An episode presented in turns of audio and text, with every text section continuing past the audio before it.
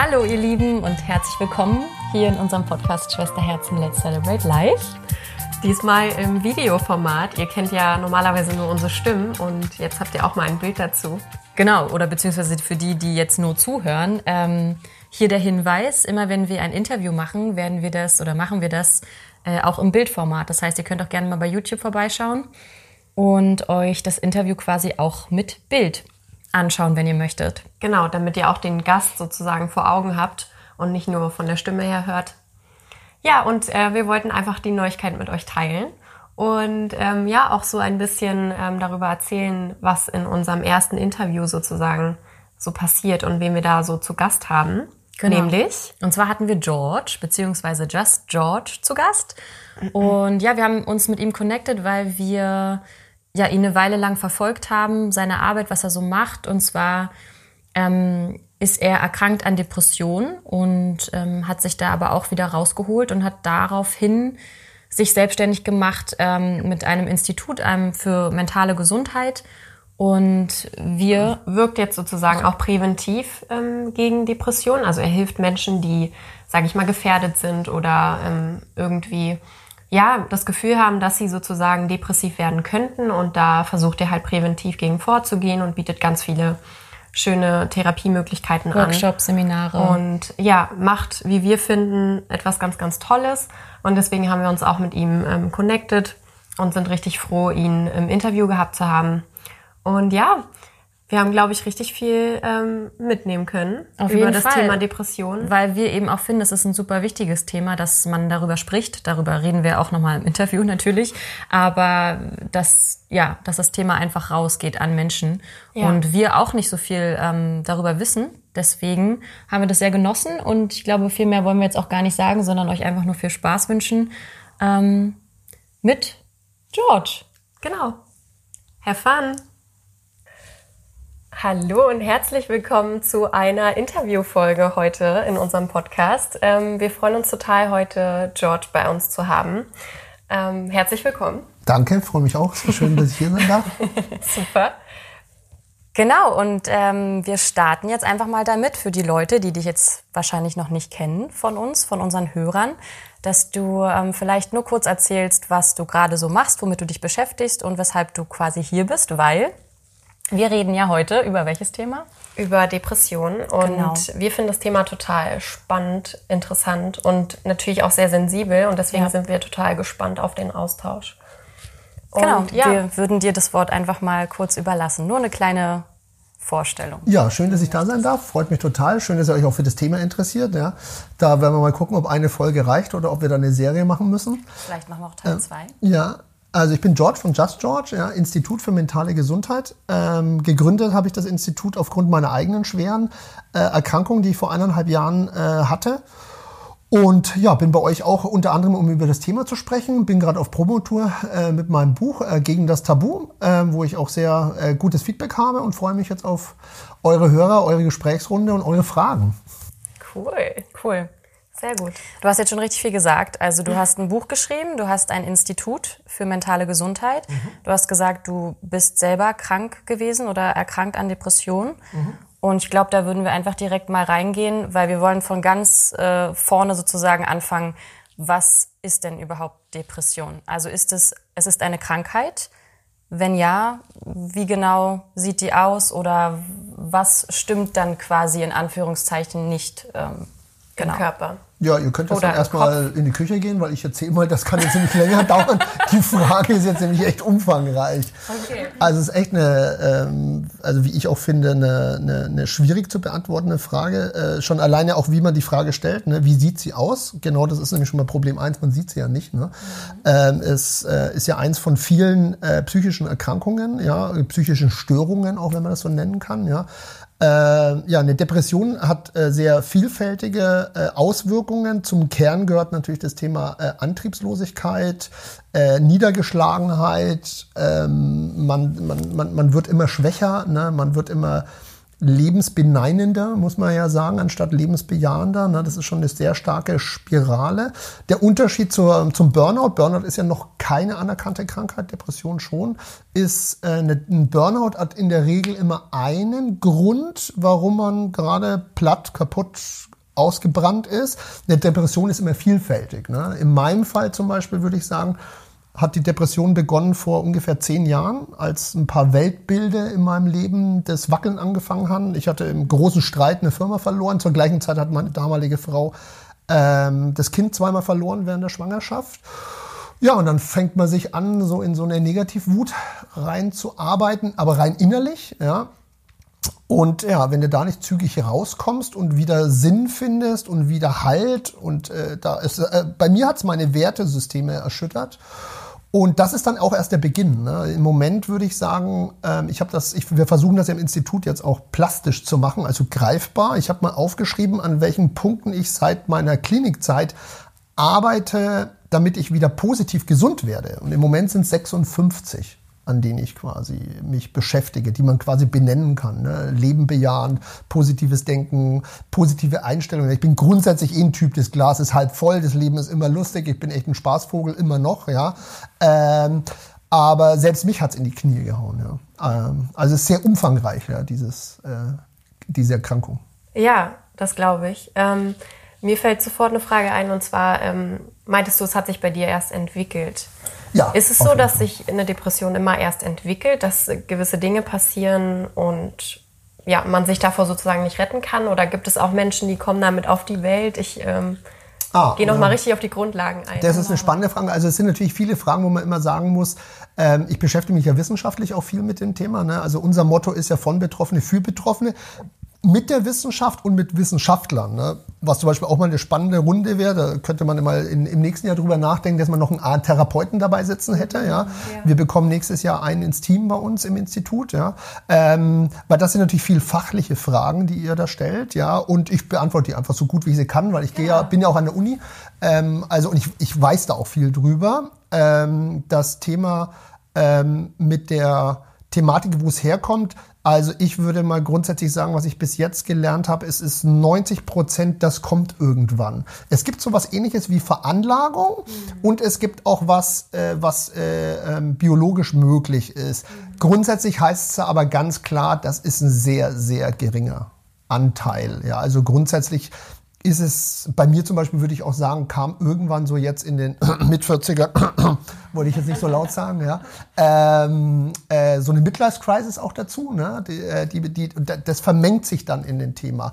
Aber äh, grundsätzlich kommt das einfach irgendwann. Das kann wirklich, muss man sagen, jeden treffen, wenn es eine Möglichkeit der Veranlagung gibt. Ne? Meine Mutter ist zum Beispiel Griechin. Griechen sind sehr melancholisch, habe ich in der letzten Zeit mal gelernt. Und zwischen Melancholie und, und richtiger Depression zu unterscheiden, das ist schon mal gar nicht so einfach, muss man sagen. Ja? Mhm. Ähm, also das ist ein kompliziertes Thema. Und wenn man in so eine Erkrankung rutscht, ist ganz wichtig zu wissen, jeder ausnahmslos sucht permanent danach, dass es auf gar keinen Fall eine Depression ist. Also die Ausrede zu sich selber, es ist dies, das, jenes rauf und runter und ich habe ich hab Blutwerte, Schilddrüse ist ein großes Thema, ne? also eine falsch eingestellte Schilddrüse oder sowas, das kann tatsächlicherweise dich runter in die Knie zwingen, ja. Aber sonst grundsätzlich, das kann jeden erwischen, ja, wie man ja auch äh, an mir sieht, ja. Also als ich das publik gemacht habe vor eineinhalb Jahren, ähm, auch in meinem Umfeld ist quasi die Redewendung in meinem Umfeld ist es, ich bin schon der Letzte, von dem man das äh, quasi gedacht hätte, ne? so vom meinem, ohne meinen eigenen Typus jetzt beschreiben zu können, aber ich bin schon immer ein sehr fröhlicher, sehr offener, aber das hat mich schon sehr in die Knie gezwungen und auch selbst meine gute Laune äh, in die Knie gedrückt. Und nur nochmal, um auf dieses, sage ich jetzt mal, wissenschaftlich-biologische zu gehen. Ähm, also es ist so, dass man was nachweisen kann im Körper oder so, dass irgendwelche Stoffe vielleicht da sind, die halt dann anders sind, ähm, dass sich da irgendwas einstellt, auch von den Hormonen oder sowas. Weißt du da was drüber? Oder? Ja, also das, ähm, was man grundsätzlich ähm, macht, ist ähm, Hormontest und Bluttest. Mhm. Ähm, und es gibt den äh, Serotoninspiegel, äh, den kann man wohl messen ähm, das ist in der Regel bei einem Depressiven, dass der abfällt. Ja. Und daraufhin gibt es ja Tabletten, ne? also Antidepressiva, so das äh, Bekannte, macht übrigens nicht abhängig, macht keine Bewusstseinsveränderung, also hat keine extrem wilden Nebenwirkungen wie Psychopharmaka an sich. Ja, da gibt's natürlich wilde Medikamente, da habe ich auch viele damit gesehen. Ja. Ähm, und diese Tabletten haben die Möglichkeit, diesen Spiegel wieder anzuheben. Interessanterweise ist es aber so, das hatte ich dann so am vierten Tag in Tablettenlehre in der Klinik gelernt, es ist nicht nachgewiesen, dass der angehobene Spiegel wirkt. Also dass es das wieder verbessert sozusagen. Ne? In der Klinik sagt man, dass äh, quasi Tabletten ist eine Krücke. Ne? Eine nötige Krücke, ne? wie, wie, wie wenn dein Fuß kaputt ist, aber irgendwann musst halt ohne Krücken, ohne Tabletten wieder laufen lernen. Ne? Mhm. Ähm, soll ich? ja, mach du. Genau, wie hat es denn, also dass du uns einfach mal mitnimmst, ähm, angefangen? Also du hast gesagt, es ist viel bei dir zusammengebrochen, also viele Sachen hast du ja schon erwähnt, aber wie genau macht sich das bemerkbar? Also wie hast du dich gefühlt und wann hast du dir, weil du auch gesagt hast, man gesteht sich das erst nicht ein, dir das eingestanden oder wie hat sich das bemerkbar gemacht quasi? Puh, also da muss man sagen, dass ich vor relativ genau, glaube ich, elf Jahren schon mal ähm, eine depressive Phase hatte. So, ich würde mal sagen, geschätzt waren so drei bis fünf Monate. Das war genau die Zeit, wo Robert Enke sich äh, vor den Zug gestellt hat. Das weiß ich nicht, ob ihr das äh, wisst. Ähm, zu der Zeit kann ich mich nämlich ganz klar daran erinnern, da hatte ich die Zeit, da war ich zu Hause, da war ich bettlägerisch und hatte eine, ich sag's immer witzig, ja, ich sage immer witzig dazu, obwohl es nicht witzig ist, weil ich wahrscheinlich da immer sehr positiv drin bin, aber ich hatte da ein ganz schrecklich lustiges Erlebnis. Ich bin an einem Morgen aufgewacht und lag im Bett und äh, bin ja selbstständig. Das heißt, ich habe da so ein bisschen immer die Flexibilität, nicht rechtzeitig ins Büro zu müssen. Also ich habe dann, ne, bei uns ist so Büro Anfangszeit halb zehn, zehn. Und wenn ich mal einen Tag nicht reingehe, rufe ich halt an. Und auf jeden Fall an dem Morgen bin ich dann aufgewacht, war so halb acht, acht. Und dann lag ich im Bett und dann ähm, sagte ich zu mir, Mensch, steh auf, Zähne putzen. Und dann kam eine zweite Stimme tatsächlicherweise im Kopf, ja. Hey, warum? Bleib doch liegen. Und das ging den ganzen Tag. Ich glaube, ich bin um 14.30 Uhr erst, habe ich es geschafft, aufzustehen. Ne? Es ist so ein bisschen wie wenn sich was auseinanderhakt. Und ähm, ich habe mir auf der Herfahrt über die Frage mal Gedanken gemacht, wie man die irgendwie gut erklären kann. Wenn ich jetzt zu euch frage, und das ist natürlich irgendwie irgendwie die falsche Frage oder die, die falsche Erklärung und auch die richtige, weil anders kriege ich es nicht hin. Wenn ich zu jemandem sagen würde, ne, spring vom Hausdach, dann würde jeder sofort sagen, spinnst du, warum? Ne? Also im schlimmsten Falle würde er noch warum sagen. Ne? Aber das, äh, warum ist ja so eine Antwort, die uns ja immer mal ähm, bremst auch vor Sachen ne? oder halt äh, irgendwo reinschickt. Ja? Und in, äh, in so einer Phase geht's dann wirklich so, ich habe kein Warum hinbekommen, warum ich Zähne putzen soll. Ich bin nicht aufgestanden. Das war echt spooky im Kopf. Ja? Du hast eine Antwort für dich gefunden. Genau. ja, ja, ja. Und dann hat quasi die, ähm, die eine Hälfte in einem, ja, wir haben ja tatsächlicherweise ein, ein Über, ein Unter und ein Es in uns, ne? also Engelchen, Teufelchen und ein regulierendes. Ne? Ähm, und da habe ich das das erste Mal erlebt, ohne es zu kapieren, was da los ist. Aber die Depression da war so schlimm, dass ich wochenlang nicht aus dem Bett gekommen bin. Dann bin ich aus der Zeit aber wieder, habe ich mich rausgearbeitet damals. Ähm, kann mich noch erinnern, ich habe mal in der Klinik angerufen, die haben mich dann nicht genommen. Also nicht genommen im Sinne von, ja, wir schicken einen 18-seitigen Fragebogen und ich dachte mir, ich komme nicht mal aus dem Bett, wie soll ich eine 18-seitige Papier ausfüllen? Aus der Zeit habe ich mich rausgearbeitet vor elf Jahren, aber ich habe lange gewusst, ich weiß jetzt nicht mehr wohin im Leben. Ne? Ich war dann so Familienplanung. Wir haben dann nochmal versucht, eine Adoption in Afrika. Dann war ich in Afrika quasi äh, wochenlang und dann haben wir da uns bemüht um eine Adoption, haben da auch viel Geld ausgegeben.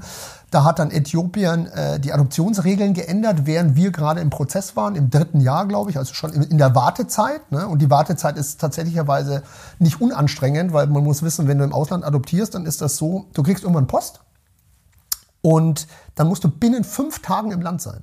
Also Du machst den Briefkasten auf und du musst in fünf Tagen im Land sein.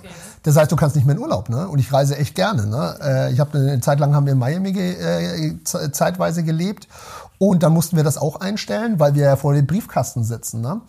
Und dann ist äh, das ist dann irgendwann mal schiefgegangen, weil Äthiopien die äh, Adoptionsgesetze geändert hat äh, und dadurch wurde nur die Wartezeit länger. Wir haben schon drei Jahre gewartet und wir haben dann gemerkt, es dauert noch mal drei Jahre. Und dann hat äh, sie, meine Freundin damals gesagt, ähm, also sie packt es nicht mehr mit der mit der langen Phase nach acht Jahren Kinder kriegen, Kinder kriegen sozusagen. Am Anfang ist ja witzig, aber irgendwann wird es dann auch mal anstrengend.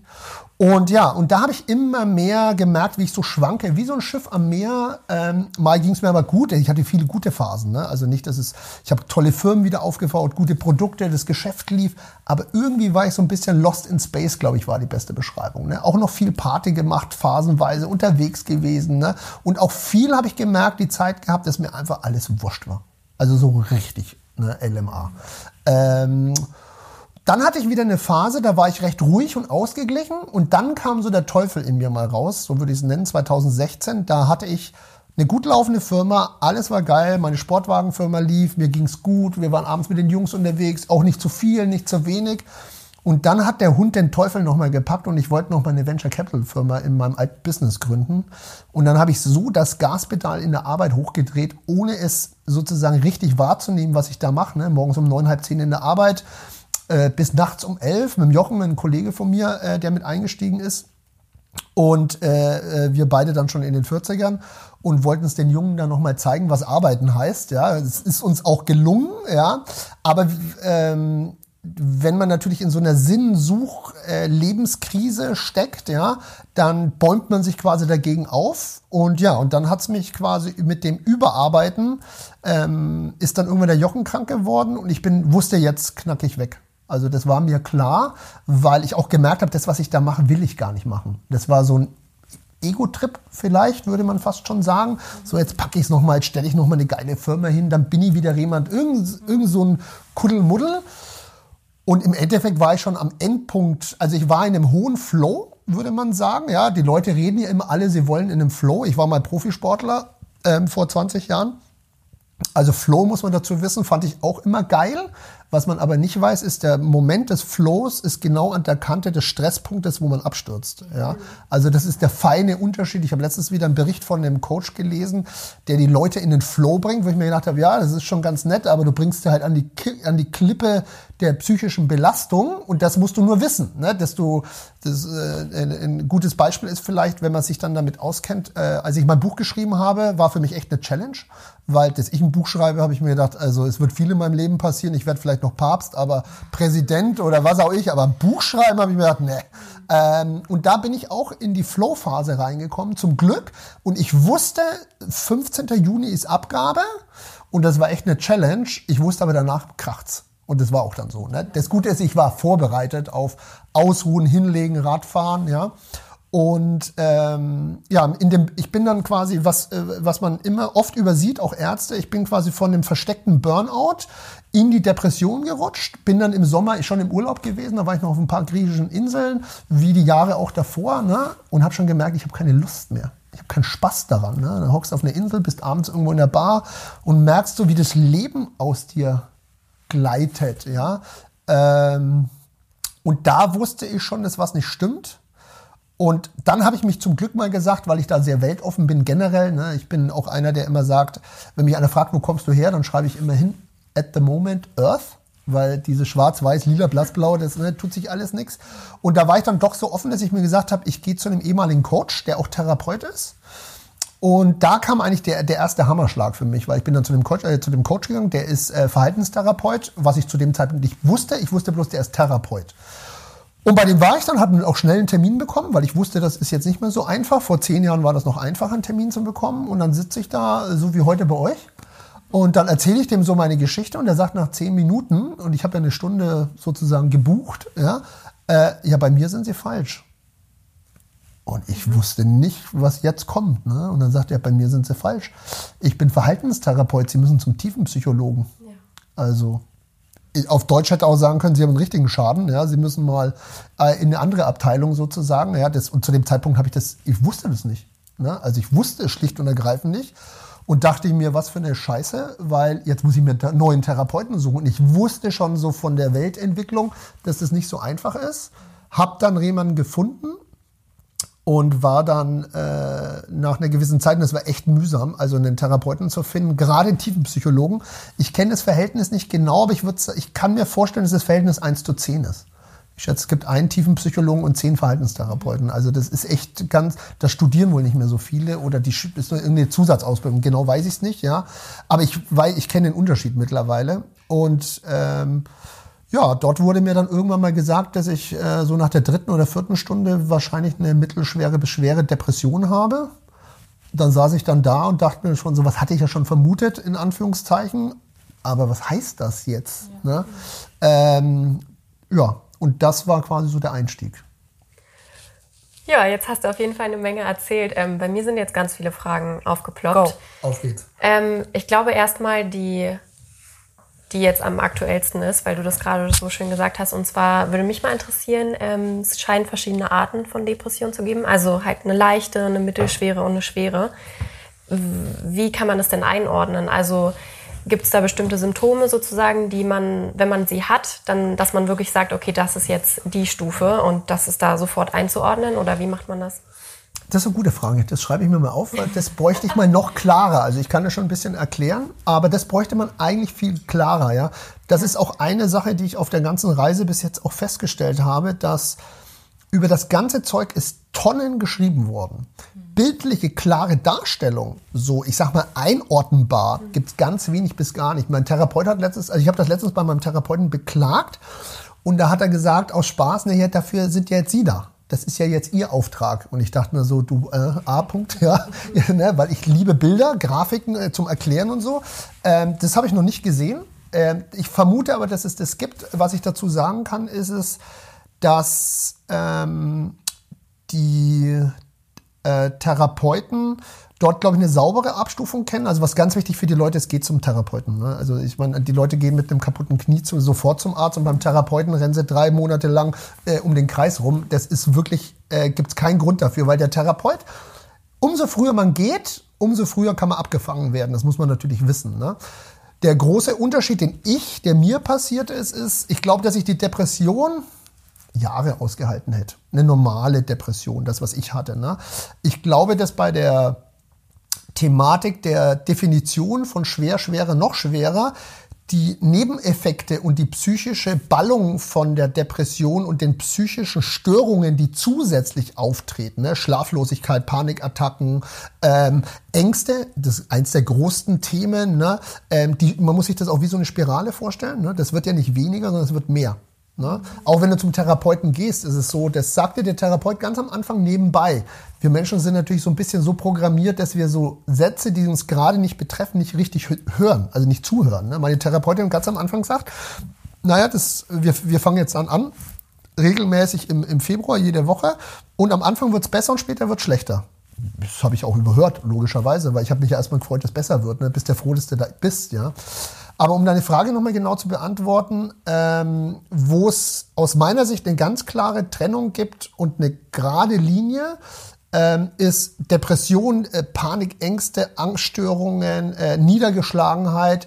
Und es gibt eine, in 70 Prozent der Fällen einer schweren Depression kommen Suizidgedanken. Genau. So, und das ist auch der Moment, da spricht man dann von der mittelschweren bis schweren Depression. Und das ist auch der Moment, wo ähm, alle ärztlichen Unterlagen klar sagen, dann wäre es ein guter Moment und ich kann es nur jedem empfehlen, in die Klinik zu gehen. Und am besten auch gleich und nicht versuchen, das noch irgendwie abzufangen. Ich habe das auch versucht und daran, daran bin ich gescheitert. Ne? Also dass die Depression an sich, sozusagen der Wahnsinn in der Depression, der war noch so, damit konnte ich noch leben jeden Tag, ne? weil die Ängste, die ich da hatte, die waren noch kontrollierbar. Aber als die Angst kam, wenn du das 80, 90 Mal am Tag denkst und davor dann, und du kriegst ja davor Angst, ne, von der Angst, das ist ja quasi das Teuflische an dem ganzen Thema, dann ist äh, eine, äh, eine große Schwelle erreicht, ne? Weil dann funktionierst du gar nicht mehr. Ne? Weil ist, ich kann in kein Hochhaus mehr gehen. Ne? Also so war es in meinem Fall.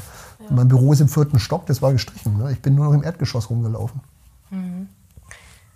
Ja, also um das jetzt nochmal so zusammenzufassen, wenn ich jetzt zum Beispiel an mich denke, also mir zum Beispiel fällt es auch im Winter oder so jetzt, ja, zu der kalten Jahreszeit oder es ist viel dunkel, habe ich das auch, dass ich zum Beispiel morgens nicht wirklich gut aus dem Bett komme oder dass ich. Äh, Wer hat das nicht? Genau.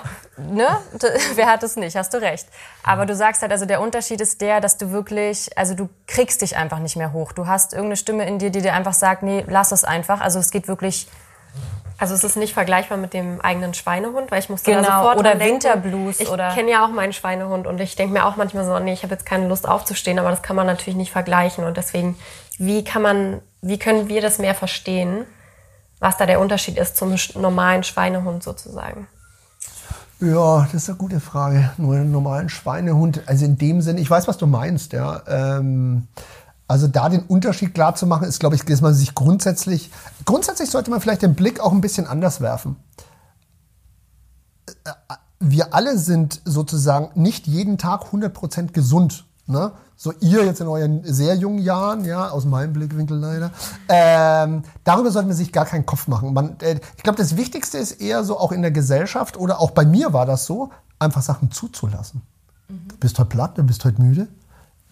Könntest es, also ich sage jetzt mal liegen lassen. Ich, nur bestes Beispiel, das war letzte Woche Montag, da hatte ich so einen Montagsblues. Ich, also ich hatte Bock aufzustehen, aber, aber null. Und das, das Wilde ist, ich habe das letztes Mal gesagt zu meinem, äh, zu meinem Coach und Therapeuten, ähm, die mich ja trainieren für unsere Seminare auch, ja.